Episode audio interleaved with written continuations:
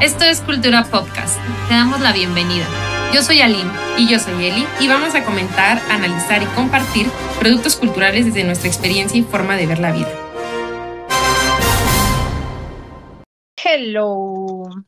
El día de hoy tenemos un capítulo que en lo personal me tiene muy contenta porque vamos a hablar de una de las franquicias que más me gusta, que no es de Disney. Hola Eli, ¿cómo estás? Hola, muy bien. También emocionada porque, eh, bueno, la 1 sí me gusta mucho y creo que es em, una de las películas como más icónicas y con más referencias de, en general, ¿sabes? En el mundo de las películas. Entonces, también me emociona. Sí, por lo menos para la banda millennial es una franquicia muy querida y nos referimos nada más y nada menos que a Chuerk. Estaba pensando que hacemos como ese de primero escribir, luego, luego decir que, de qué trata, pero pues al final en, en el título del episodio viene, entonces está chistoso. Sí, pero nunca saben cómo lo vamos a presentar. Ah. Así es. Bueno, y les quería contar un poquito de, de Shrek, como de sus orígenes. Mucho se ha dicho que tenemos una tendencia a concentrarnos en Marvel y dejamos abandonado a DC, pero nadie se ha quejado de que nos enfocamos mucho en Disney y no pelamos a DreamWorks. Ojo ahí con ustedes. con sus preferencias. Así es. Que, que sí tiene mucho más Disney, ¿no? O sea, en general creo que Disney tiene mucho más repertorio que DreamWorks. Sí, pero por ejemplo, yo creo que ya si lo empezamos a comparar con Pixar, ahí ya hay como una competencia un poco más justa. Y es que, ¿qué te crees?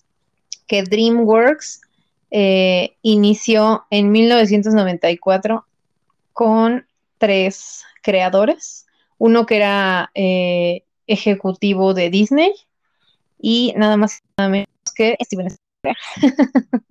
Sí, sí lo leí también y también dije como de, es que Steven Spielberg y George Lucas son eh, los grandes genios de nuestra generación. Por eso siento que Star Wars es como tan querido, o sea, siento que supieron darle totalmente a los gustos de nuestra generación. Pues sí, somos lo que quieren. Nos moldearon. Así es. Eh, y bueno, si ustedes quieren que hagamos un capítulo de DreamWorks, díganos y lo hacemos. Pero no tantos años después de que DreamWorks, al igual que Pixar, empezó a desarrollar softwares y técnicas de animación, eh, más específicamente lo que ahora conocemos como CGI, en 2001 lanzó esta película que fue un hitazo y que queremos mucho, que es Shrek primero. ¿Por qué te gusta Shrek? Pues creo que ayuda mucho el doblaje, porque sí se me hace una película muy, eh, o sea, me da risa y siento que yo soy muy de risa difícil. O sea, me cuesta trabajo que algo realmente me parezca gracioso y Shrek sí me parece muy gracioso. Y además, em, siento que sí está muy hecha hacia, hacia, hacia México. O sea, se esforzaron mucho en que tuviera chistes como locales. Y creo que en esta particularidad, Eugenio Derbez sí se rifó muy cañón con el doblaje del burro. Y Em, bueno, esta parte de que habíamos leído, bueno, habíamos visto mucho de las princesas de Disney y de que todo era bonito y todo estaba bien y así. Y pues creo que a, todos lo que nos movió de Shrek es que justo es una sátira a todo esto. Sí, se burlan completamente de Disney. Eh, desde que, desde la primera escena, ¿no? Que Shrek se limpia con un libro de un cuento de hadas, ¿no? Sí. Y, cuestiona, ¿no? Como si, o sea, porque al final Shrek empieza como los clásicos de Disney, con un libro como de representación medieval hablando de un cuento de hadas y pues termina limpiándose con eso, ¿no? Este, y sí, definitivamente Eugenio Derbez Yo creo que es un gran actor de doblaje, es un gran cómico y también quería hacer mención de que Mulan también, o sea, en Mushu Mulan Sí. también hizo un gran trabajo, o sea, en realidad es muy buen actor, pero sí, el burro trae muchísimos chistes muy buenos, muy mexas, y que la verdad yo he intentado ver la película en inglés y no me gusta. Es así, no. Sí, no, es que, o sea, empieza y luego, luego es como de, ah, no, necesito los chistes de, de De Eugenio. sí, de Eugenio y, y en general, o sea, creo que aunque Eugenio sí se rifó muy cañón, si no hubieran como coexistido también y, y coordinado también las voces de Shrek y Fiona, no hubiera tenido tanto éxito. O sea, creo que también ellos hicieron, o sea, no limitaron a Eugenio y, y sí se coordinaron muy bien con él. Y en general, por ejemplo, la traducción, porque este chiste de cuando Lord Farquaad está interrogando a Genji, Sí, de que le pregunta si conoce a Pimpón, eso también es un gran chiste, ¿no? Y así, la Sí, película está llena de, de grandes chistes, de burlas hacia Disney, o sea, también me parece que Duloc, pues es una burla a Disney World, ¿no? Como sí, esta parte de que está todo como muy controlado y tienes que fingir que eres feliz y seguir las reglas. O sea, también me parece que se están burlando de Disney World. Y, y en todo momento se, como que en general, además de, de los cuentos de hadas, ¿no? O sea, esta parte de, yo también volví a ver la 1 y la 2 para el episodio. Digo, en general las he visto mucho todas, pero, pero sí las puse como de fondo eh, el día de hoy para, para tenerlas como frescas.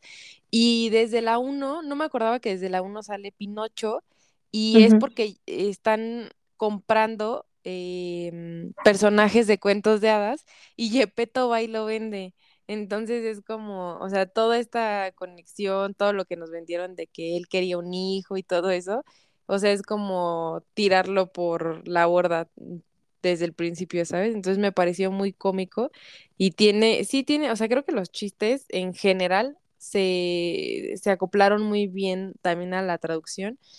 Cuando, creo que es en la 3, ¿no? Que llegan al, al pantano. Ah, no, es en la 2, que llegan a invitarlos a muy, muy lejano y el, el que está con la trompeta que no se calla, Rogelio, Sí. ese me parece de los, o sea, yo creo que es el mejor chiste que he visto en una película. O sea, me, me parece extremadamente gracioso. Y cómo le pega, le dice, cállate, Rogelio. Me parece extremadamente gracioso. Pero también el número este que hace el como Robin Hood, ¿no? En la 1, igual están todos bien sacados de onda y que Fiona termina golpeándolo, pues igual de lo insoportables que llegan a ser las películas de Disney al ser musicales, ¿no? Sí, sí, sí. Que al final de cuentas, eso es otra cosa que también estuve pensando. El soundtrack le ayuda muchísimo. Todas las canciones que utilizan son muy buenas y de hecho desde la 1 eh, la acaban con música. Entonces, Mm, creo que eso también le ayuda muchísimo. sin ser musical. Ajá, sin ser un musical. Que sí tiene ahí sus cancioncillas. En, en la 2, la canción que canta la hada madrina es muy buena. Y por ejemplo en la 1 la de Duloc, ¿no? ¿Cuál es eh, esa? Cuando van a la caseta de información y que es tu, tu, tu, Ah, sí, sí, ya sé cuál. Sí, son Sí. poquitos, pero muy, muy buenos sus números musicales. Y un buen timing, porque justo no, no llega el punto en el que aburre. Y yo que volví a ver la 1 también hoy, porque hace poco las volví a ver este año, este, las tres primeras, pero hoy que volví a ver la 1 estaba pensando en cómo hacen también esta crítica, ¿no? De que por qué Fiona espera que la rescaten cuando todo el tiempo se supo defender y esto de que cree que su vida se va a arreglar con un beso y con un príncipe y cómo vas a creer que tu verdadero amor eh, va a ser ese güey que llega a rescatarte, ¿no? Pues eh, eso de que se esperara, sí era por el beso, porque ella se quería dejar de convertir en, en ogro. Porque de hecho, no sé si te acuerdas que en la 4, que creo que me dijiste que la viste, ¿no? Que, Sí, también. que ella, o sea, justo como no llega, se desespera y se, se termina yendo ella. O sea, es como, ok, no llegó a nadie, ya, al diablo. Yo salgo de esto y, y me cuido yo solita. Y de hecho es algo que, que entendí hoy, porque yo no había visto la 4 más que en el cine, porque no me gustó en su momento, se me hizo mala. Y ahora que la volví a ver, no sé por qué me disgustó tanto. O sea, hoy tampoco te gustó tanto. No, hoy sí, hoy me gustó. O sea, obviamente no me gusta el nivel de la 1, ni de la 2, ni de la 3, es la que menos me gusta. Pero siento que está buena porque finalmente te cuentan la misma historia, pero de otra forma. O sea, te cuentan un poco lo mismo que en la 1, pero de una forma Sí. diferente. Ajá, con el Este, contrato de Rumpelstiltskin. Y esta parte, o sea, por ejemplo, la 1 lo que tiene es que te dice, pues no te fijes en las apariencias, ¿no? Eh, como somos mucho más de lo que parecemos, según los prejuicios que nos han impuesto. Y en la 4 no se tiene como esa profundidad, pero sí habla de esto de que finalmente Fiona eh, pues decidió Aceptarse. luchar por algo, ¿no? Sí. Pues de hecho incluso renegaba de su parte humana, ¿no? Ajá. Em, pero sí me ya, ya la perdoné. No es mala, solo no es tan buena. Pero es que sí, o sea, si la comparas con la 1 y con la 2, la 3 es floja, ¿no? Es como, eh, está chistosa y ya, ¿no? Pero la 4 sí, sí siento que trataron de darle como más profundidad. Es más seria, o sea, el, el villano es realmente mucho, porque desde ahí, o sea, Lord Farquaad, eh, con el tema de su tamaño, todo el tiempo es como, como gracioso, es como muy chistoso que, que sea tan pequeño y que se burlan de él y todo esto. Entonces no es tan, o sea, no es un villano como imponente. Y en la 2, que ya ves que también es como de que contrata el, el, este, mm, el suegro al gato con botas para matar a. Shrek. Y también es como de, es un gato, ¿no? Y el villano que es la, la hada madrina tampoco es como tan amenazante. O sea, al final de cuentas, su motivación no es tan malvada. Y ya ves que de hecho cuando llega como por Harold para decirle como de, oye, tú y yo teníamos un trato y mi hijo eh, no consiguió a, a tu, a tu hija, eh, lo empieza a, como a amedrentar y se detienen y él está como súper asustado, pero se detienen como en el McDonald's medieval y le dice, por tu culpa voy a romper la dieta. Y entonces es como, o sea, justo no, no se siente tan, tan, Amenazante. ajá, tan amenazante. Y porque de hecho en realidad, ¿qué es lo peor que puede hacer? Lo que al final sucede, ¿no? Que es que el papá otra vez se convierte en sapo y ya. Entonces no, no es como tan, no se siente tan amenazante. En la 3, de hecho, también, o sea, no es como que haya como tal un villano, simplemente, pues, Shrek no quiere ser el rey de muy, muy lejano y entonces va por el rey Arturo, ¿no? Y se encuentran un Merlín muy loco y toda esta parte, pero en general en esas tres creo que el vi- los villanos que pudieron haber salido eran chistosos, no eran amenazantes, estaban, o sea, eran parte como de la cagadez de la, de la película, etcétera. Y Rupelstinsky sí es súper malo, o sea, Rupelstinsky es verdaderamente malvado.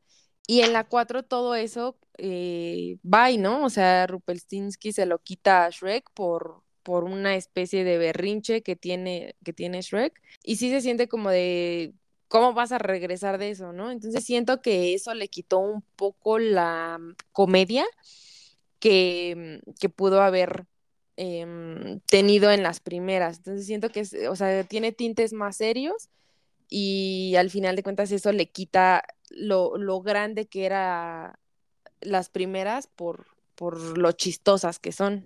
Y es que, o sea, la, la película 4 se llama Shrek para siempre, ¿no? O sea, nos lo vendieron como un cierre. y, y creo que sí quisieron hacer algo diferente y a lo mejor por eso no me gustó tanto en su momento, ¿no? Esperaba yo un poco más de lo mismo, pero mejorado. Y al final es como lo mismo pero diferente. Muy raro, estuvo muy raro sin duda. Y lo que te iba a decir que además la 1 es, o sea, además de cómica, es muy romántica. O sea, toda esta parte en la que Shrek se enamora de ella, o sea, ahí, ahí es cuando se, se enamoran. Entonces, toda esa parte y que le hace el globito y que le hace la cena y que se enamoran, es como muy tierno también. Entonces, creo que tiene, justo tiene de todo. O sea, tiene la acción, tiene la comedia, tiene el romance, tiene los chistes, la animación también es muy buena y, y también, o sea, es de las primeras películas animadas. La uno salió en 2001 eh, y pues apenas empezaba a trabajar con todo eso. Como tú dices, o sea, al final estuvieron involucradas las mismas personas o personas como muy conectadas con, con Pixar. Entonces creo que eso también le ayudó a hacer un gran boom. Y de hecho, hoy que la volví a ver, lo único que se ve raro chafa es el efecto del fuego. Es lo único que dices, "Mm, está, o sea, como que se parece a videojuego viejito. Pero de ahí en fuera, toda la animación se siente muy bien. O sea, como que siento que no envejeció. O ha envejecido bien, ¿no? También. Pues es que, o sea, como que justo es una estética muy particular. Siento que no esperas que Shrek luzca diferente, ¿sabes? Sí, pero además sí tiene como detalle, o sea, sí las pecas, cuando se saca la cera de, de su oído para prender como la vela, o sea, se le ve como una especie de textura que sí es de cera, o sea, sí, sí siento que le pusieron mucho detalle. Y volviendo a esta parte de cómo es romántica la primera, siento que Shrek se vuelve cada vez más inmaduro. O sea, como que En lugar de madurar va para atrás. sí, la verdad es que, o sea, es divertida su historia, pero él cae mal, porque primero hace su berrinche, ¿no? De que, y esta parte, digo, se entiende que buscará aislarse de la sociedad y que a lo mejor por eso asumiera que Fiona y Burro estaban hablando mal de él. Pero ya en la segunda se ve como súper canalla, ¿no? Así como dejando sola a Fiona y de, güey, ya vámonos. Así cuando no había visto a sus papás en años. Y luego en la 3 también esta parte de, no quiero, justo, no quiero ser rey. O sea, como bien aferrado a ser un ogro. O sea, cuando en, en realidad en la primera no disfrutaba, o sea, sí la pasaba bien a solas, como dentro de su conflicto ya había estado cómodo, dentro de su incomodidad estaba cómodo, vamos a decirlo, eh, porque pues no tenía amistades. Y luego Pero como además que, se quejaba de eso y cuando Burro le dice que quiere ser su amigo es como de, no, vete. Entonces también está como raro. sí, o sea, la verdad es que muy, muy incongruente, muy inmaduro. Y en la última, igual se mete en ese pedo por aferrarse a una fase que en realidad ni estaba chida, ¿no? Ajá. Pues es que esa parte de que el pasto siempre se ve más verde del otro lado, ¿no? O sea, nadie sabe lo que tiene hasta que lo pierde. Pero justo le tomó cuatro películas madurar. Y aún así vemos, ¿no? Pero pues es que ahí sí es un tema de, pues por el guion, ¿no? O sea, para que la película tenga sentido. Sí, o sea, por eso digo que da risa, pero me cae mal. Sí. Y está, y está muy cagado todo. O sea, también ahorita me estaba acordando del tema de las princesas. O sea, que, eh, por ejemplo, la Bella Durmiente siempre esté dormida. O sea, de- desde la 2 que la presentan por primera vez, que llega a su coche y se cae dormida del coche. Sí. eh, pero después, durante todas las demás películas, también en la 3, que están como en su baby shower y ella está ultra dormida. Me parece, me parece O un buen detalle. ese chiste Ajá. de que las princesas no hacen popó, ¿no? Sí, está, Eh, es- está como muy, o sea, le pusieron como mucho ingenio. y eso me recuerda que encontré una falla en el guion de la primera. Ah, A ver, ¿Te ¿nos la acuerdas vas a que arruinar como eh, el arca de la alianza? No realmente, porque no es determinante, pero cuando el espejo le presenta las opciones a Lord Farquaad, le ofrece, por así decirlo, a Cenicienta, que ni siquiera era princesa. O sea, como que porque el güey le estaba diciendo que era una soltera que le convenía si ella no era la princesa, se hizo reina al casarse con el príncipe, ¿no? Ajá. Ya Blancanieves y Fiona, pues sí eran herederas, sí eran princesas, pero Cenicienta no. Para pensarse. Pero te digo, Ah, no, porque a no lo es mejor-. A lo mejor ya era soltera Cenicienta. O sea, ¿sabes? A lo mejor ya se había casado y ya había heredado el reino y su esposa a lo mejor ya no existía. Era divorciada. Era divorciada a lo mejor, o a lo mejor Porque, viuda. No de hecho, en la, en la escena, o sea, en el cuadrito que le presenta, sí se ve que ya perdió su zapatilla. Ajá. O sea Entonces que igual ya, iba por ahí. ya pasó por eso. Ya ves, ya lo arreglé. Ah. Eh, antes de que se me olvide, nada más decirles a los escuchas que yo vi eh, las películas en Netflix y todavía están todas en, Netflix. Me parece que hay algunas en Prime, pero eh, todavía las puedes ver todas, porque me parece que Paramount estuvo como involucrado también en, en las películas y ya ves que también tiene su propia plataforma, pero pues la verdad no sé si están también en Paramount. Es que, eh, por lo que estaba leyendo de DreamWorks, lo que siempre ha sido un desmadre son los eh, como derechos de distribución. Distribución. Entonces, eh, dependiendo de en qué, qui- quién las estaba distribuyendo, en qué año, es que las tienen. Yo pude ver la 4 en Claro Video porque te incluye el Paramount Plus. Y entonces, so- la 4 solamente la encontré ahí, gratis. Ok, ok. Podrían, Bueno, por sí, si las quieren ver. no, y si que en su momento gato- tampoco les gustó, pues las pueden ver. Sí. Creo que las del gato con botas también están en Netflix. Mm, Yo no la encontré. O sea, estaba, la del último deseo creo que sí estaba en Amazon, pero la primera sí no la encontré gratis. Y bueno, justo después de que, o sea, las películas de Shrek salieron entre 2001 y 2010. eh, también entre ellas hay algunos cortos como especiales navideños y de Halloween. Y en 2011 salió la película del gato con botas, que es donde lo presentan como héroe protagonista, su coprotagonista es Salma Hayek, y ahí hacen también como algo que hacen todo el tiempo con Shrek, es como combinar pues cuentos de hadas, ¿no? Personajes de cuentos de hadas te los presentan como en otro contexto, menos rosa. Entonces ahí sacan la historia de Humpty Dumpty y de que eventualmente se vuelve malvado, eh, codicioso como por los huevos de la gallina de oro. Entonces la como si como que la aventura va de eso, ¿no? De robarse a la gallina y de que Gato con Botas y Humpty fueron amigos y luego ya de grandes tienen que ser enemigos. Está entretenida, divertida, aunque no tanto como las de Shrek. Eh, yo creo que está como al nivel de Shrek para siempre, pero la que salió apenas el año pasado, en 2022, es decir, 11 años después de la primera del Gato con Botas, fue Gato con Botas, el último deseo, que está muy buena. Está más que divertida, está como entretenida y profunda, porque va mucho de lo que creemos que nos va a dar felicidad en la vida, que probablemente no es lo que necesitamos. Entonces, esa sí se las recomiendo. Yo creo que justo es la más profunda de todas, la- de las que hemos mencionado. Eh, y tiene también, ahí meten a Recitos de Oro y los Tres Osos, y meten a un coleccionista de objetos mágicos. Entonces, está, está buena. Sí se las Oye, recomiendo. ¿Y necesitamos ver la 1 para ver la 2? Un poco, no realmente.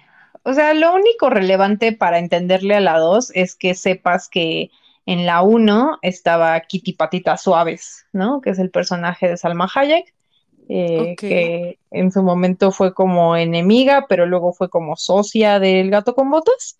Es lo único que sí hace falta, pero sí es como una historia aparte, porque un poco de lo que va, incluso te dan un resumen. Se llama El último deseo porque resulta que el gato con botas ya está en su séptima vida. Oh, ¿qué Entonces, tal? la travesía es como lograr manejar esa situación de crisis porque resulta que hay una estrella que concede deseos. Entonces, podría como concederle el deseo de volver a empezar. Ok. Y bueno, de esa no vas a decir el final para que quien no la ha visto y, y le hayan dado ganas de ir a verla, pues se la pueda ver sin spoilers como yo, ¿no? Y Sí, la verdad es que yo no vi la- las del gato con botas, porque sí también, la verdad, sí siento que fueron decayendo. La uno un 10, la 2 un 8, eh, la 3 ya 7, ¿no? Y, y la 4 sí también ya fue como un 5, ¿no? Entonces, sí, sí siento que, de hecho, según yo, la, la 4 ya nada más la vi como dos veces porque sí, también para mí estuvo como muy floja, fue como, mm, no, no sé, como que no, no me pareció tan chistosa, no me gustó tanto y por eso también ya, ya no la vi tanto. Entonces cuando salió El gato con botas, también pensé como más de lo mismo, pero de la 4, ¿sabes? Entonces dije como, "Eh, luego. Y también lo que te decía en, en el capítulo de Pixar que cuando salió la uno eh, estábamos pues niñas, ¿no? Al final teníamos, eh, bueno, yo me acuerdo que en Nueve años. 2001, ajá, íbamos como en que tercero o cuarto de primaria, entonces sí, sí estábamos como chicas y se disfruta pues más, ¿no? Em, de ahí pues Aunque, la, la dos todavía está, ajá. aunque hay muchos chistes que no valoras, ¿no? En su momento. Pero es que siento que eso ayudó porque justo, o sea, la ves por primera vez y de niña y te dan risa ciertos chistes. Y luego la ves otra vez de adolescente y te dan risa otros chistes. Y luego la ves de adulto y te dan risa otros chistes, ¿no? Porque como el de Shrek de que, que cuando se cuelan al, al laboratorio de la hada madrina y le dice, Ah, ¿trabajando duro o durando en el trabajo? ah, qué gran Este, chiste. eh, ajá, pero justo siento que te da más risa cuando ya eres un adulto trabajador a, a, pues de niño, ¿sabes? Entonces Por creo que, cierto, ajá, que si les gusta justo esa expedición a la fábrica, eh, hay una página en Facebook que se llama Gracias a Dios que es viernes y todos los ¿qué viernes tal? publica esa escena, o sea, como el meme de la escena de, ay, gracias a Dios que es viernes, me, me gusta. Yo no la sigo, pero un muy querido amigo siempre lo comparte y hace mejor mis viernes. Qué cagado, Sí, búsquenla. la buscaremos para compartirlo también. Y pues iba tomando diferentes matices. También esta última vez que las vi, ya lo había pensado eh, en otras ocasiones, que tiene referencias, bueno, tiene referencias al cine en general, ¿no? Como cuando Pinocho va bajando en, en la Sí, 3, ¿no? a Y, mm, ajá, y tiene como, como ese guiño a Misión Imposible, pero tiene muchos guiños al Señor de los Anillos. Ah, Entonces, sí. Ajá, yo no, o sea, ya lo había pensado.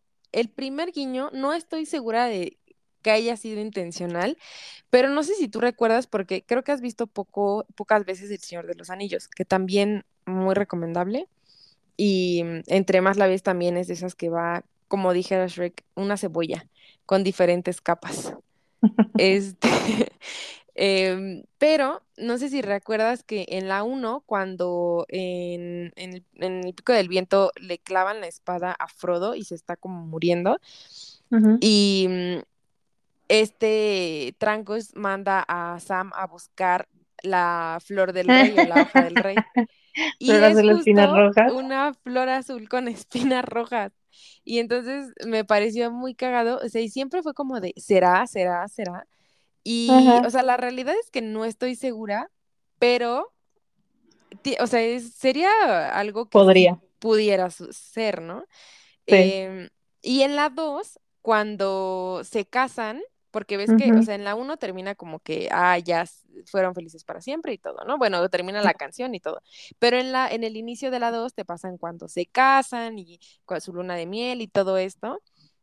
Y cuando se casan, el anillo se le bota a, a Shrek de las manos y eh, Fiona levanta la mano como Frodo cuando se cae en la taberna y justo le cae de la misma manera en el dedo a Fiona. Entonces dije, seguramente también, o sea, seguramente sí es una referencia. Sí, eso Es- sí. Bueno, creo que el otro también. Y en la 3, eh, no sé si recuerdas que también hay una parte en la que cuando están en el viaje con, con el rey Arturo, que llegan árboles eh, que caminan y hablan. Entonces, según yo, en ningún cuento, si, si ustedes saben de algo que yo no sepa, coméntenmelo, eh, ya sea en, en el Insta o, en, o aquí en el episodio de, de Spotify.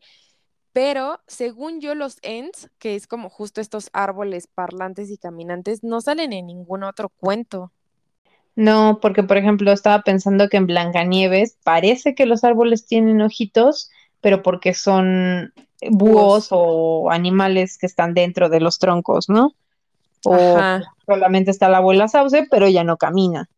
Ajá, y que es como nada más una cara. Pero ajá, salen como estos árboles y también me parece una referencia al Señor de los Anillos. Entonces, sí siento que quisieron meter una referencia en cada una de ellas, pero no tengo la seguridad. O sea, la única que sí es muy obvia es la del anillo cayéndole en el dedo a Fiona. Sí. Pero eso también me gusta porque justo es como a- ambos son medievales, ¿no? Eh, a pesar de que El Señor de los Anillos no es tanto un cuento de hadas, eh, decidieron pues sí meter lo que, lo que pudieron en, en las películas. Y uno que es muy ñoño y que le encantan las referencias, pues sí fue como de, entendí la referencia, como el meme que está Leonardo DiCaprio señalando a la tele. Ujú. Sí, no, nunca lo había pensado, pero yo creo que también lo de la flor es aplica. Y también esa me gusta mucho porque es como algo que me gusta decir cuando intento que no se me olvide algo, ¿sabes? O sea, esa, esa acción de ir repitiendo lo que no se te puede olvidar y que es lo que termina siendo burro, pero que aparte se echa el chiste de sería más fácil si no fuera daltónico. Daltónico, Sí. En general, te digo que en general sí. eh, también cuando van a rescatar a Fiona, que le dice, ¿has escuchado eso de que el miedo no El anda en miedo no anda en burros? burro. Pues Sí. es una mentira. Sí, o que le dice esto de siempre estás echándome por delante, ¿no? También, ¿sabes qué chiste también me parece una joyísima? Es que los mejores chistes están en la uno, sin duda. Cuando empieza a leer azufre y le dice, no manches, Shrek, tenía la boca abierta, le di el golpe. Bueno, no lo puedo decir sin reírme. Es demasiado bueno. Es a muy, mí muy, muy gracioso. El que me gusta y uso bastante también es el es igual de puerca que tú. Sí, también. Y ya me acordé que la razón por la que vi la primer película de Gato con Botas, más que porque le tuviera amor a la franquicia, es porque en el soundtrack metieron a un dueto de guitarristas mexicanos que se llama Rodrigo y Gabriela. Y ya ven que pues el Gato con Botas es Antonio Valderas, es como español. Y pues justo estos guitarristas eh, tocan, son dos guitarras en todas sus canciones y es como una mezcla de metal, es como metal pero a base de guitarras. Y entonces eh, como que suena como flamenco, aunque no es flamenco, y pues usan las canciones de ellos en esta película, especialmente en una escena en la que bailan eh, Kitty Patitas Suaves y El Gato con Botas, ¿no? Entonces, la razón por la que yo fui a ver esa película fue por el soundtrack.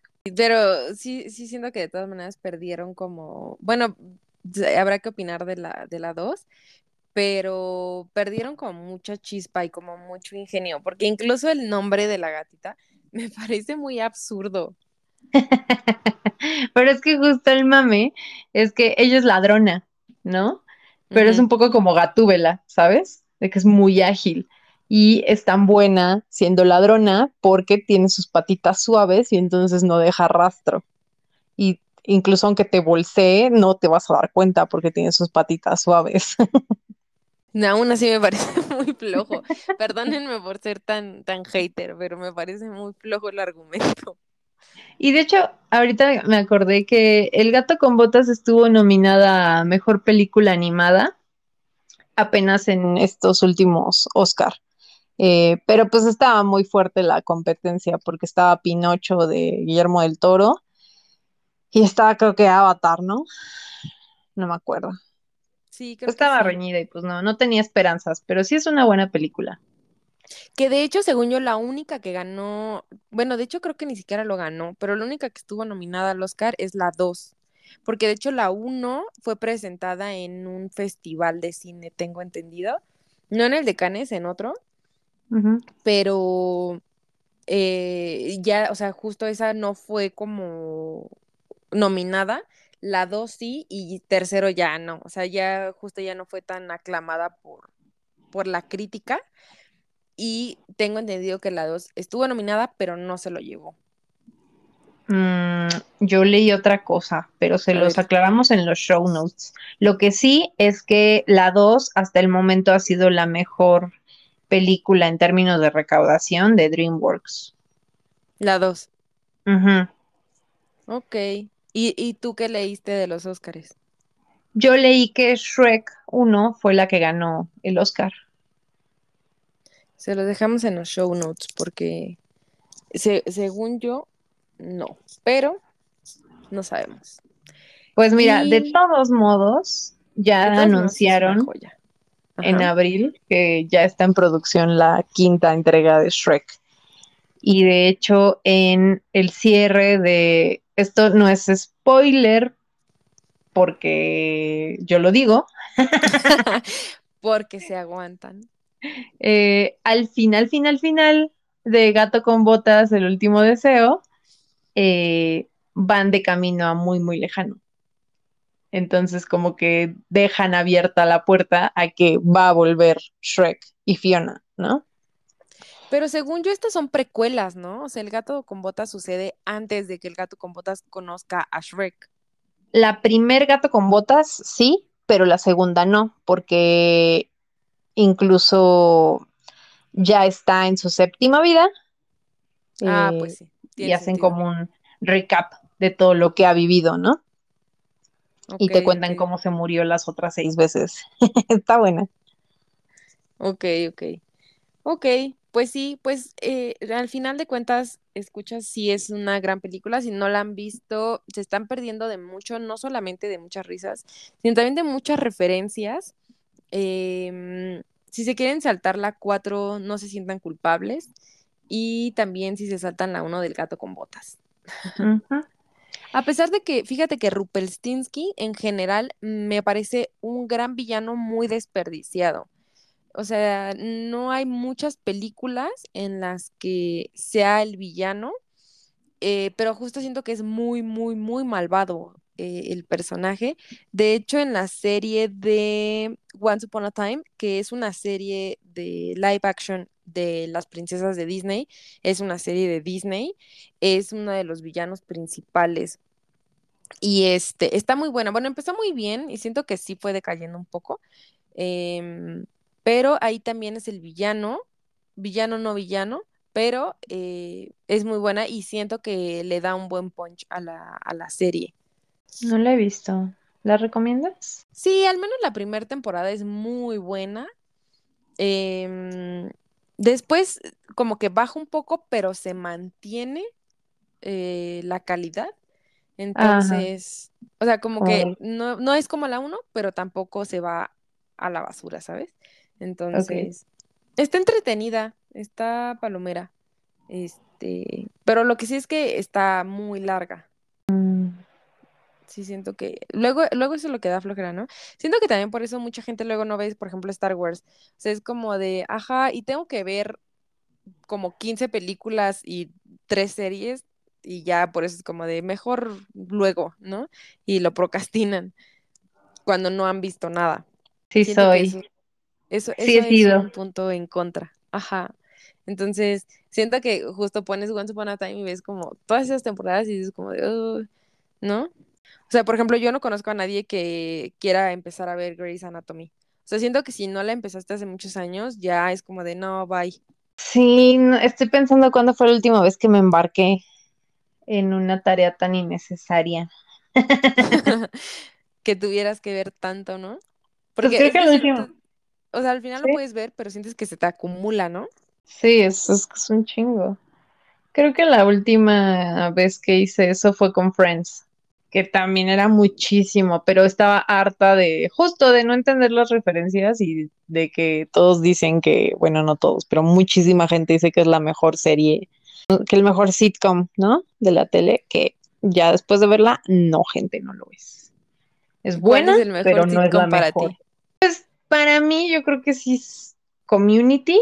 Había otra. Ay, New Girl también empezó muy bien. Pero sí, justo eh, también New Girl era de mis favoritas y empezó muy bien y sí se fue mucho a la basura, ¿no? Sí. Mucho, La, la última temporada es mala. muy, siento. Pero sí, las primeras temporadas de New Girl también me gustaban mucho. Pero siento que también el gusto se rompe en género. Pero ya ves que está este mame de cuál es mejor, How I Met Your Mother o Friends. ¿Has visto How I Met Your Mother? Sí, de hecho fue otra tarea innecesaria, un poco con la misma visión, porque tengo un amigo que le gustaba o le gusta mucho eh, y como que todo el tiempo eran referencias a Barry, ¿no? Y no, bueno, es que es, o sea, sí es como una copia de Friends que ya termina siendo menos divertida y más incorrecta por el tiempo en el que salió. O sea, porque pues Friends es de los noventas y dices, bueno, son gordofóbicos, homofóbicos, clasistas, racistas, eh, todos lo eran. Pero How I Met Your Mother lo mantiene y ya está, ya empieza a ser problemático, ¿no? Tiene buenos capítulos, pero no la volvería a ver. Y Friends sí volvería a ver algunos capítulos. La verdad es que a, a mí sí me gustan ambas. eh, siento que sí podría volver a ver. De hecho, empecé a ver How I Met Your Father y al principio empieza flojo, pero luego eh, le tomas cariño. Este, mm, sí, pues ya, ya es políticamente correcta, entonces. Em, pero eh, Mao es Team How I Met Your Mother y yo soy Team Friends. Entonces, em, me parece muy chistosa esa, como e- esa rivalidad. Es como los team Ajá. calor y los team frío, ¿sabes? O sea, es como de, güey, X, o sea, seas del team que seas, del clima no va a cambiar, pero eh, esa, esa necesidad de pelea para el ser humano me parece muy graciosa. Sí, es- pues sobre todo que sí son muy parecidas, ¿no? O sea, es como lo mismo pero diferente. Sí, pues Mao dice que porque How I Met Your Mother es como más millennial, pero eh, yo siento que son muy similares. Podríamos armar un, un capítulo de esas cosas. Sí, y pues tengo cosas que decir al respecto. Y si son de esas personas como muy apasionadas que quieren defenderlo, pueden irnos mandando eh, sus defensas y las incluiremos en el capítulo. Hablando de aportaciones populares, eh, tengo una amiga que le gusta mucho Twerk, entonces le dije que íbamos a hacer este capítulo y le pregunté de qué crees que tenemos que hablar. Una de las cosas que me dijo es justo este cierre de gato con botas que abre la puerta a Shrek 5. Y la otra es una teoría que no sé si tú has escuchado respecto a que la dragona que custodiaba a Fiona era una princesa. No, qué Pues raro. este tiene como dos componentes y hay gente como que se ha dado la tarea de justificarla con el mismo material de la película.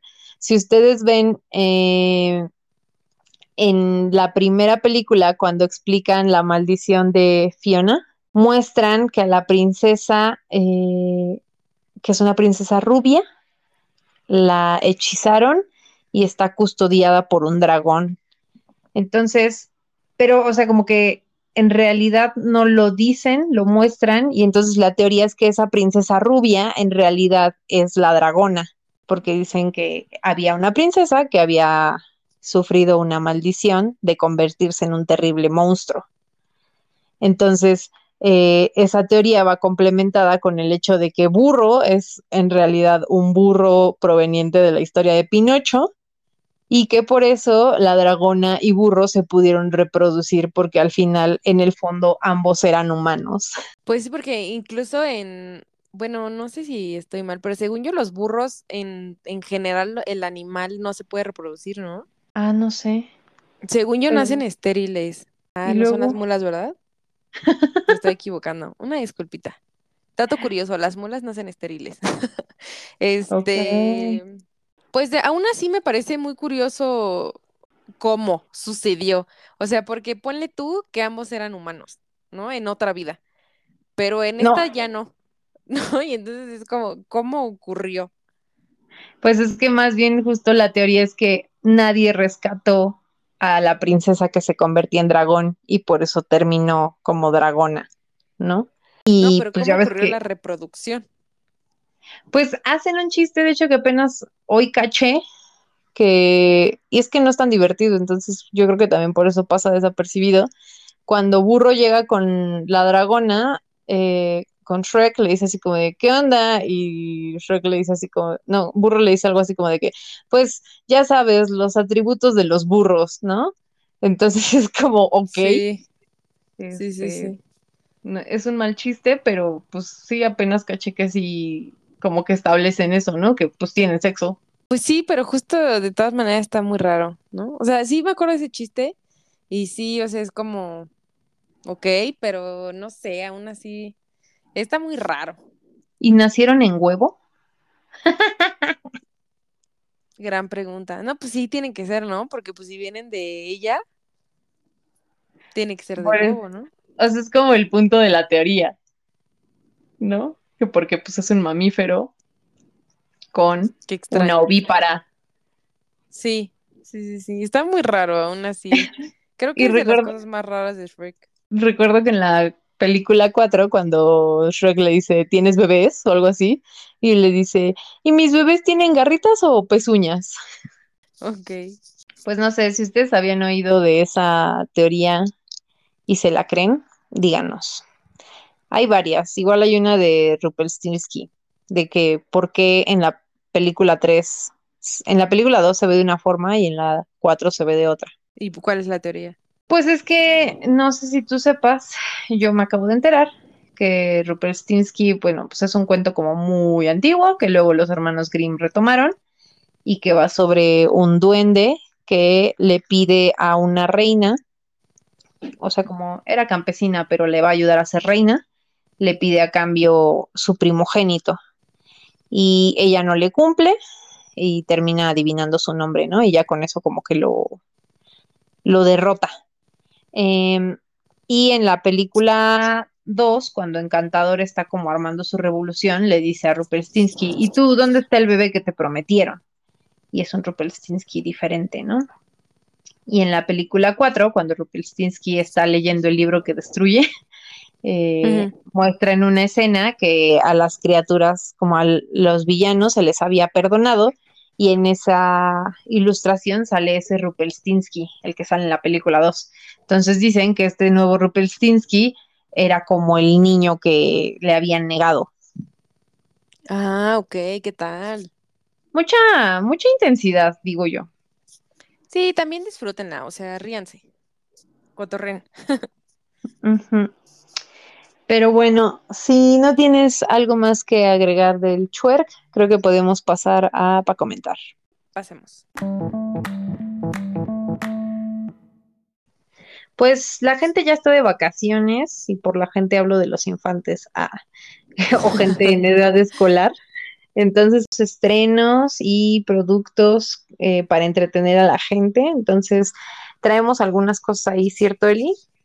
Así es. eh, también durante todo el verano se, se van teniendo estrenos.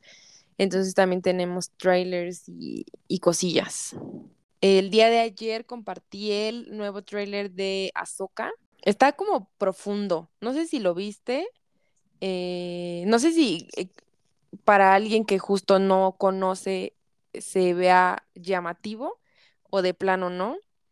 Em, pero en lo particular eh, me emociona mucho el regreso de Tron, el regreso de Sabine, el regreso de Hera, em, en general eh, me parece muy emocionante.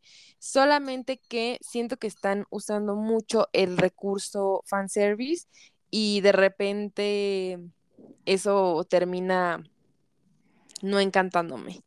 Mm, pero, ¿qué tan mal le ha salido a Star Wars el fanservice? Ah, No sé, no sé, o sea, en la, siento que en la última trilogía intentaron meter justo a Han Solo y a Leia por fanservice y a Chewbacca y no fue tan funcional. O sea, no. Y en Obi-Wan, por ejemplo, en la serie sí les funcionó, entonces no lo sé. Hay de todo. Depende de qué también lo utilicen.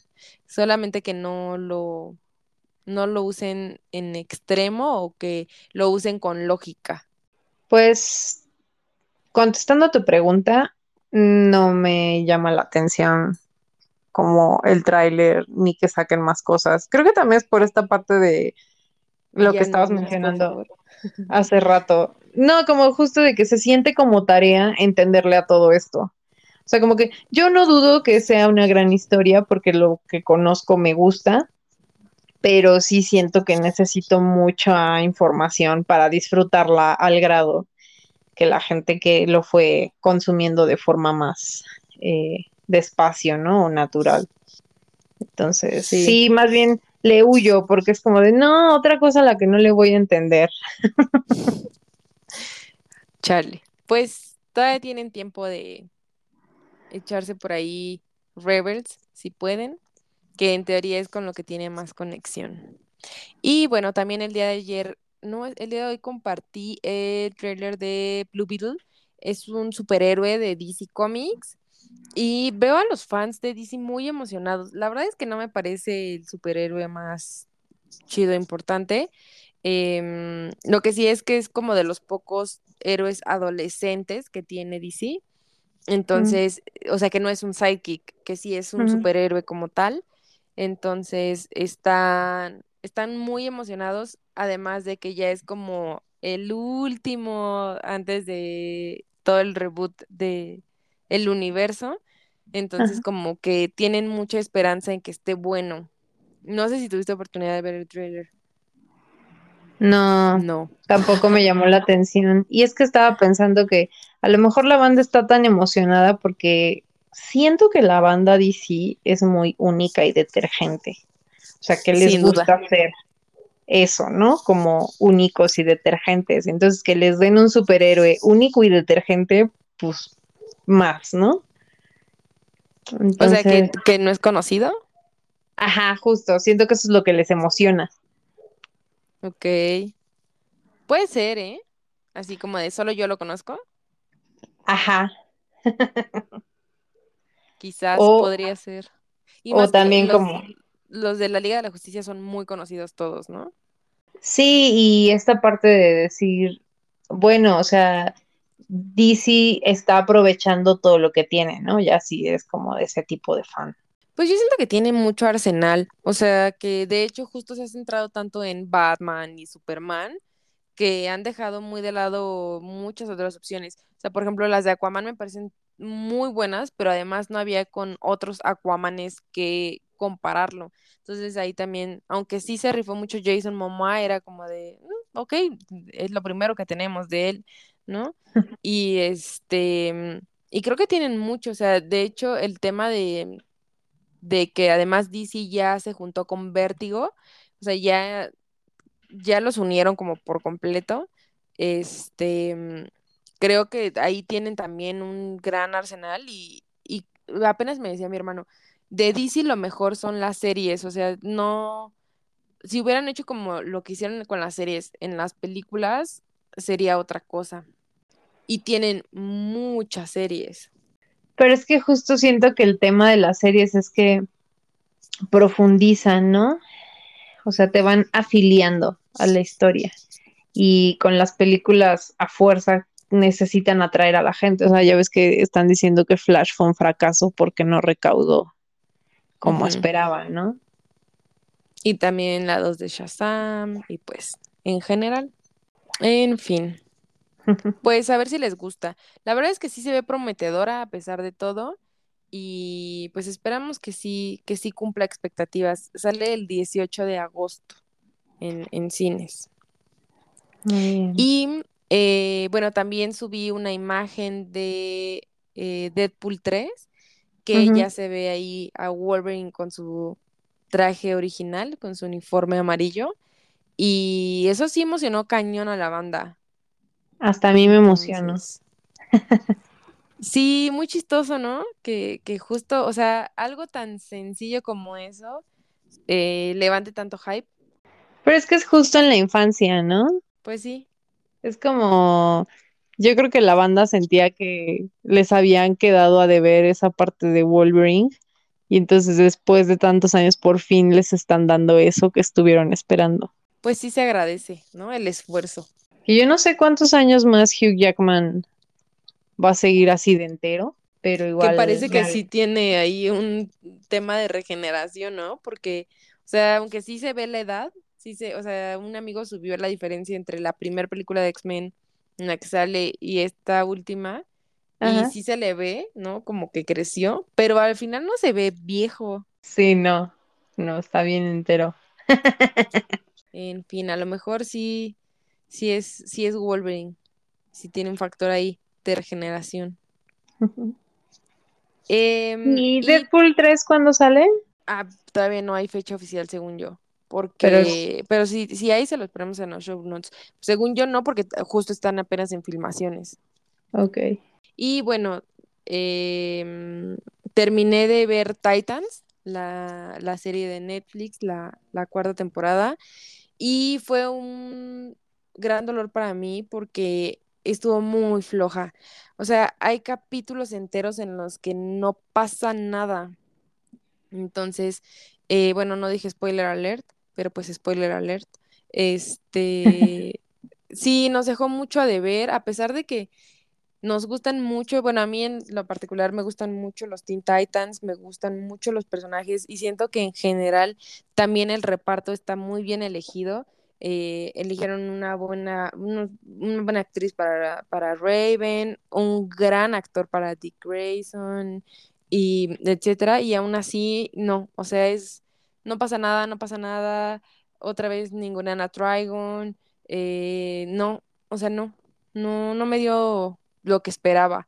Y siento que, bueno, lo que pensamos, nuestra teoría es, eh, de, de Mau y yo, es que em, les dijeron que le iban a cancelar cuando todavía no la acababan, entonces que ya fue como de, ay, ya, ciérrala, no importa, ya no, no dejes cabos sueltos. Entonces, Mm. como que ya le echaron menos ganas. Entonces, pues se disfruta siempre ver a los teen, pero pues sí, en general hay, te digo, hay capítulos que incluso te puedes saltar y ves el siguiente y no, o sea, no te pierdes de nada, ¿no? No te pierdes de la trama. Qué triste. Muy triste, muy, muy triste para mí. Mándenme sus condolencias, por favor.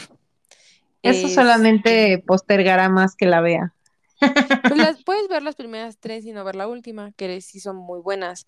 O sea, por ejemplo, estábamos viendo mi antihéroe favorito, no sé si ya lo había comentado aquí, pero es em, Red Hood, que es Jason Todd. Y en la 3 que sale, me gusta también muchísimo el actor que eligieron, la personalidad que muestra. eh, en este también sale y sí, o sea, sin duda Red Hood, mi top. Este, mm, y me gusta mucho el papel que hace en, en la tercera temporada. Entonces, creo que sí vale la pena darle la oportunidad a pesar de esta última temporada. Qué triste. Así es. Y bueno, ya por último, eh, ya ves que te mandé que hoy miércoles salieron las nominaciones a los Emmy y hay varias, varias series de mm, ñoñerías nominada. Eh, la, la serie más nominada es la de Su- Success. Succession. Ándale. Es que la verdad no la he visto y no sé ni de qué trata ni nada, pero tiene 27 nominaciones. Entonces, Es que dicen que fue una pasadez, así que eh, está, ya entró a la lista de las mejores series de la historia.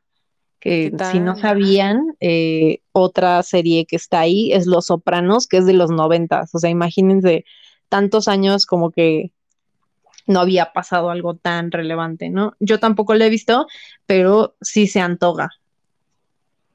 Pues sí, yo creo que aunque no supieras eso, ya con tantas nominaciones, pues sí es como de vamos a ver qué onda, ¿no? Em, pero pues a ver, a ver si nos damos a la tarea de verla y comentarla. Eh, la siguiente con más nominaciones es The Last of Us, que tiene 24 nominaciones. A mí en lo particular, en lo particular nunca jugué Last of Us, pero me gustó muchísimo la serie. Sí me parece imperdible. O sea, si eres ñoño, si te gustan los videojuegos, si te gusta en general como ese, ese tema de, de ciencia ficción que es como zombies, eh, es muy, muy, muy buena. No sé si tú la viste.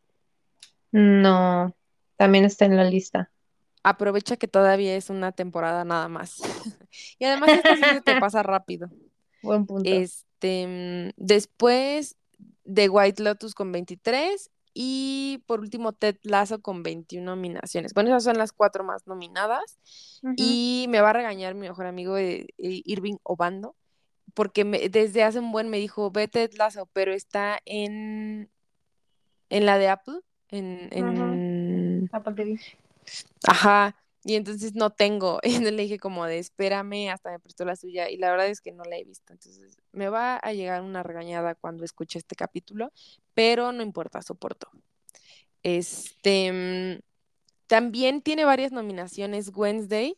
Me parece raro que la hayan puesto en comedia, no me parece una serie de comedia, no sé tú qué pienses. Ah, yo siento que sí. Sí, no siento que haya sido hecha para hacer reír, pero eh, tiene varias, varias nominaciones también. Está Jenna Ortega como, Uh. como actriz de reparto, eh, a mejor serie también. Este, mm, y pues así. Eh, otras, entre otras que también están nominadas y que son de ñoñerías, está Andor, que es una serie de Star Wars. Esa igual y no tendrías que saber tanto para entenderle, pero es muy buena. O sea, a mí me gustó por mucho más que la de Obi-Wan. Em, me gustó mucho esta vibra que le dan de, seriedad, de que realmente eh, la política afecta a las personas incluso que no son sensibles a la fuerza. Y em, este Diego hace un gran papel, me parece un gran actor. Entonces, en, en esa, en esa serie. Entonces, bueno, también en, en la de Rogue One, ¿no? También me parece una de las mejores películas de Star Wars en general, o sea, incluyendo a la, a las, a la trilogía original y a la saga de, de las primeras seis películas. Entonces, eh, muy emocionada de que Andor esté nominada. Creo que no se le ha dado el crédito que, que merece. Entonces, esto me gustó bastante.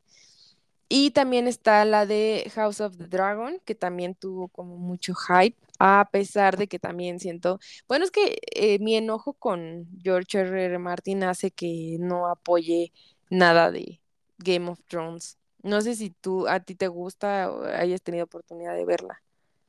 No, es que eh, también otra cosa que me pasa es que me da repele el hype de muchas cosas. Entonces, cuando toda la banda estaba muy emocionada con Game of Thrones, a mí me dio repele.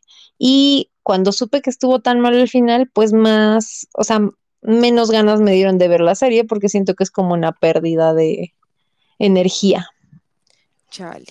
Pues hasta donde sé las primeras temporadas están muy buenas. La verdad es que justo yo también cuando leí los libros y me iba a dar la tarea de ver la serie, pero justo también ya iba terminando y em, cuando ya me iba a decidir a verla, me, así fue como de, el final es terrible. Fue como, ves, igual y me lo ahorro, ¿no? Y justo es como tratar de no consumirle a este señor porque pues al final siento que ya ni siente la necesidad de terminarla y mi necesidad de cierre me hace odiarlo. Entonces, pues sí, por eso no vi tampoco House of the Dragon. Fue como de, no te voy a consumir más. O sea, termina la historia, maldita sea. Es como el chiste este de los Simpson, ¿no? De, le pagué a ese hombre para que pintara mi cerca. Ajá, Píntame cerca, oblígame. Así es, Maldito, güey. maldito gordo. Bueno, es cierto, no es cierto. Este, no porque sea gordo no escribe y nos deja sin necesidad de decir. Es Bueno, pero no "Tú es malo gordo porque sea te gordo". odio. que Mao dice que sí le puede decir gordo porque él está gordo. O sea, Mao. Él sí, tú no. Yo también, bueno, ya está bien. Dejemos eso de lado. Dejemos los traumas para otro momento de la vida. Este, pero sí, no, no le quiero consumir a, a, a ese señor porque le vale dejarnos así, ¿no? Entonces, pero bueno, está nominada.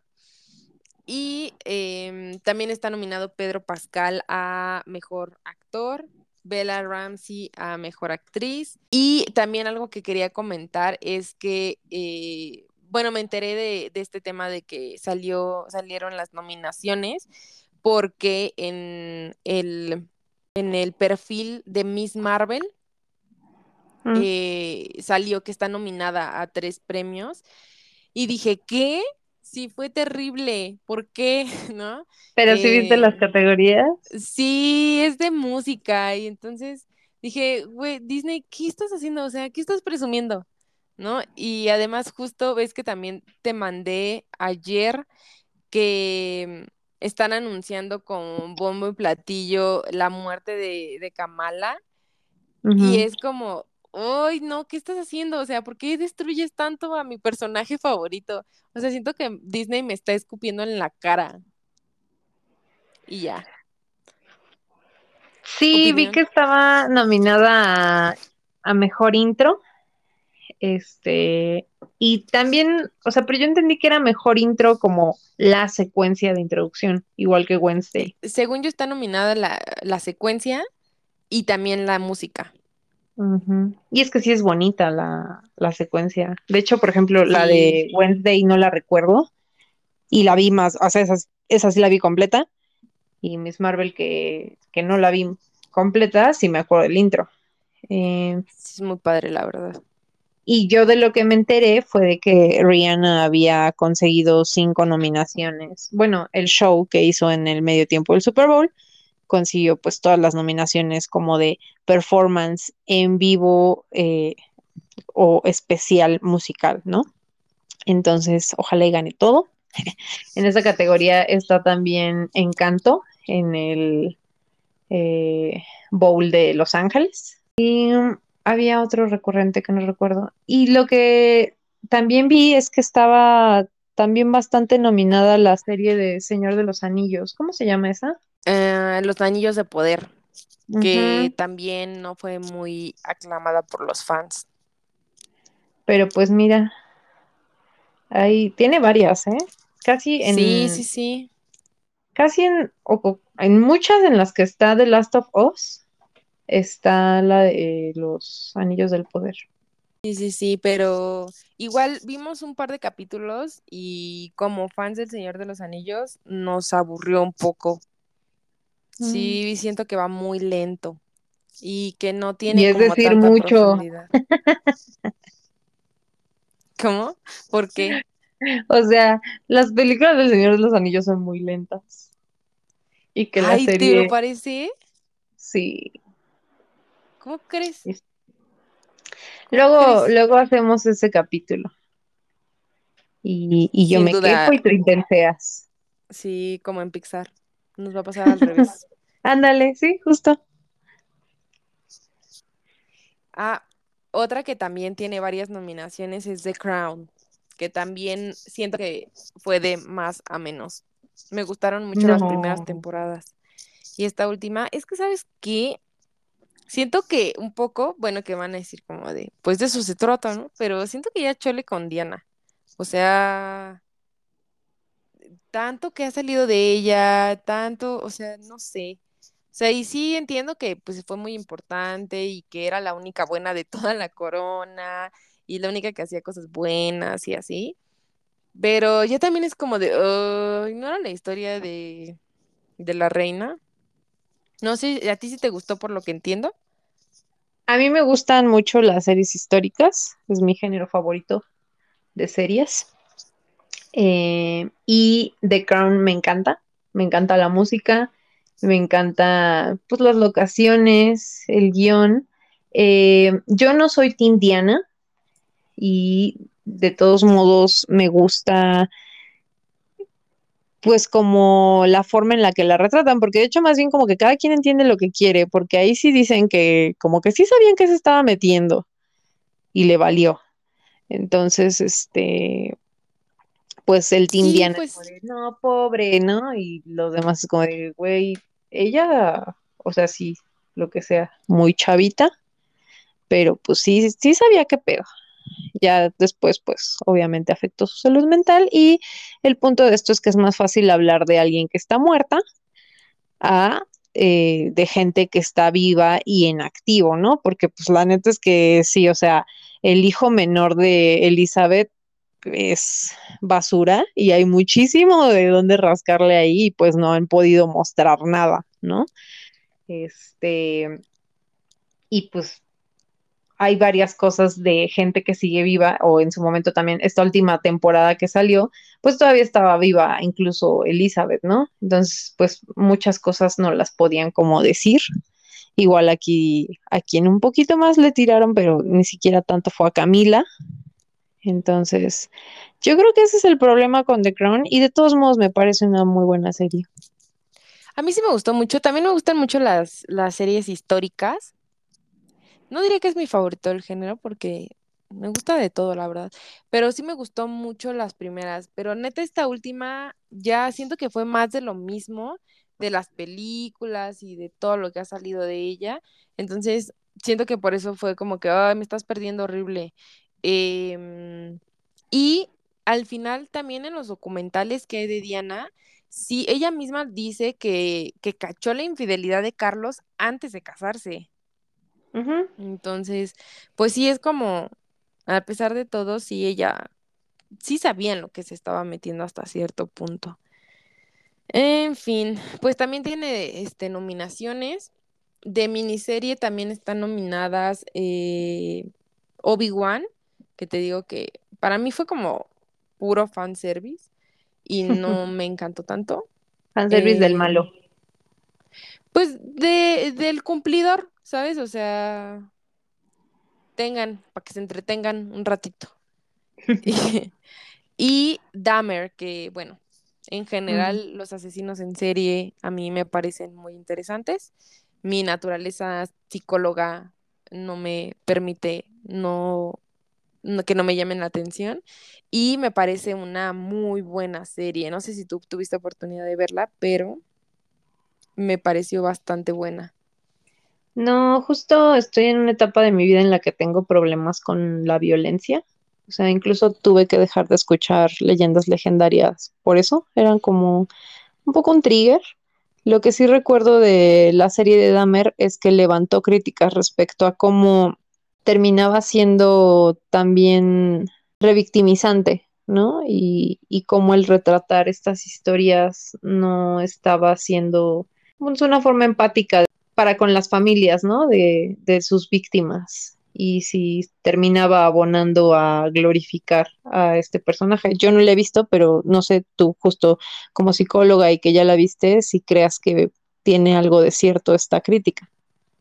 Pues siento que intentaron no hacerlo porque al final justo también critica mucho el cómo terminó él eh, con fans y toda la cosa dentro de la cárcel y que adentro dijo que había cambiado y hasta se bautizó y todo esto y fue como de, güey, no, o sea, eso no cambia lo que, lo que hiciste y, y el monstruo que eres, pero eh, pues al final de cuentas sí, para, para justo este tema de leyendas y de los asesinos en serie, eh, hay mucha gente que lo toma como del lado contrario, ¿no? O sea, en lugar de decir como es un monstruo y un asesino, es como les da morbo y son fans y así. Entonces, creo yo que depende más de la persona y pues al final el morbo vende, entonces eh, en esto y en lo que sea, ya ves también el tema de, de que está la casa de los famosos y está vendiendo cañón, ¿no? Entonces, siento que pues más que el culpar a quien lo está haciendo, sino a pues, quienes lo consumimos, ¿no? En fin. Eh, también de animación está Rick and Morty, que también Mm. siento que es una caricatura venida de más a menos, y Los Simpson, que a pesar de los años y a pesar de todo, mira, ahí sigue. Sí, qué raro, ¿no? Sí. Y que pues también hay muchos que opinan que viene, que ha venido como de más a menos. Entonces yo siento que se mantiene actualizado y al final no puede ser tan ácido como lo era antes porque también pues ha cambiado mucho este tema de lo que es políticamente correcto y no. La verdad es que lo último nuevo que vi fue la película, yo creo. Y el capítulo 300. Ya no, no topo lo, lo reciente. Hay un capítulo que, como, fíjate, choro reciente, en el que sacan a esta chavita que es fan de Crepúsculo. Ajá. ¿Lo has visto? La que tiene... No, me estoy confundiendo. Está muy bueno porque eh, Bart la besa sin su consentimiento y la niña es hija de abogados. Entonces, pues es un desmadre, ¿no? Y, Ok. y tienen un gran chiste porque como que la medida de los progenitores de la niña es como necesitan capacitar a los niños respecto a esto, ¿no? El consentimiento. Y entonces montan una obra de teatro en la que Skinner y Willy se tienen que besar. Ok. Vamos a tener que poner eso en los show notes. Es de mis escenas favoritas de Los Simpson y es hasta cierto punto reciente porque pues ya salía Crepúsculo, ¿no? Sí, Entonces sí, seguramente tiene esa clase de chispazos aún. seguramente.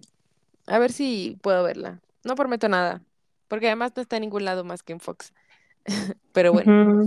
Y bueno, ya por último, eh, eh, películas de televisión está nominada Depredador, La Presa, que me gustó bastante.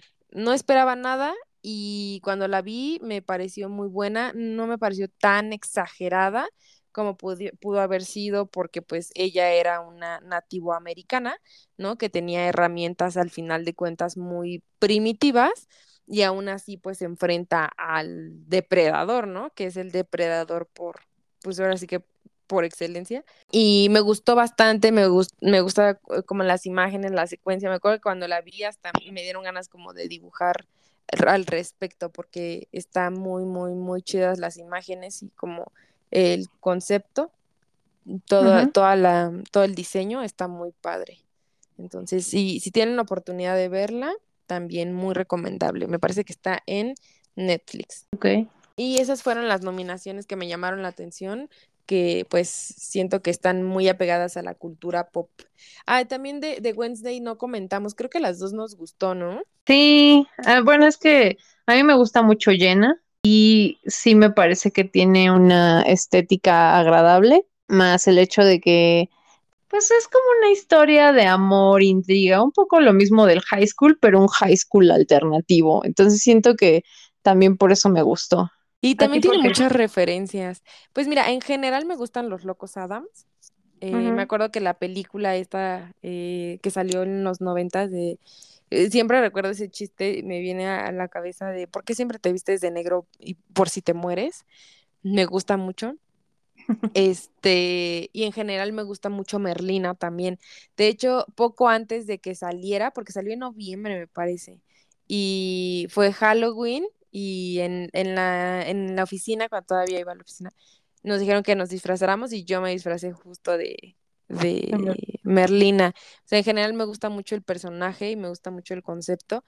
Y mm, no sé, como que siempre también me proyecté un poco en, en ella, porque también su hermano Pericles eh, me parece muy Hugo. Sí. Entonces, entonces, no sé, o sea, en general me gusta mucho la familia, eh, el tío loco, o sea, que en general toda la, toda la familia está como muy loca. Siento que mi familia está muy loca. Entonces, pues sí, me, me gusta mucho. Entonces, cuando salió, pues por el simple hecho de que fueran ellos, la vi y luego vi que había mucho hype, entonces me dieron como, a mí sí me dan más ganas de verla. Bueno, dependiendo de quién venga el hype, pero cuando es de amigos que comparto gustos, pues sí me dan ganas. Y, eh, por ejemplo, un saludo a Julio, que seguramente no me escucha, pero él es una gran referencia para mí. Y también esta parte de todas las referencias a Edgar Allan Poe me gusta mucho, porque bueno, como saben, soy amante de los libros y eh, ese escritor me gusta mucho. Siento que tiene el toque exacto para no ser un terror ya fastidioso, pero sí te mantiene enganchado en sus historias. Y además, como la mayoría son relatos cortos, Sí. también siento que, que me es sencillo como ir leyendo de él. Entonces, eh, esta parte de que la escuela se llama Nevermore, ¿no? Por lo que dice el cuervo en el cuento, El bueno, en el, en el relato más famoso que es el cuervo, y cositas así que, que van teniendo de, de él, me gustaron mucho. O sea, detallitos, detallitos. También esta parte como de la mitad. O sea, me gusta mucho cuando hacen ese tipo de cosas de, por ejemplo, el, el dibujo que de hecho no subí de Luca que, que hice, que es la mitad de Luca siendo sireno y la mitad de Luca siendo humano. O sea, como esa cosa de, esa parte de partir las cosas a la mitad y que sean completamente diferentes. Me gusta mucho que hicieran eso en el cuarto con Enid, con su Ajá. amiga, de la parte colorida con la parte completamente blanco y negro ese contraste me gusta mucho, ese- esa, esa parte de con- contraste. Entonces, en general, tiene muchas cosas que me gustan mucho. Si no la han visto, muy recomendable. Sí, está buena. Fíjate que esa sí me la maratoneé, que es algo muy raro. Yo ojalá tuviera el autocontrol para detenerme. La verdad es que solamente si ya tengo que ir a dormir o si ya em, tengo que hacer otra cosa, es que paro Ok. La necesidad de cierre nuevamente. Pues así las nominaciones, así nuestras recomendaciones. Y pues también Así ustedes es. díganos qué, qué opinan.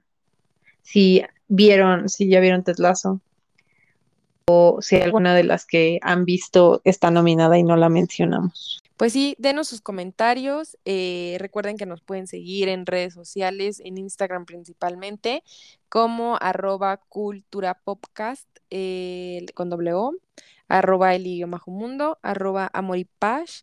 Y pues muchas gracias por escucharnos. em, siempre que les pedimos sus comentarios, recuerden que pueden ponerlos en el Instagram o aquí en Spotify. Y la verdad no he visto si en, si en Apple Podcast, pero voy a revisarlo y también les, les mando imagen de cómo podrían comentar. HH. Bueno, pues muchas gracias, Pash. Gracias, Eli. Estamos escuchándonos y seguimos al pendiente de las cosas ñoñas. Así es. Bye. Bye.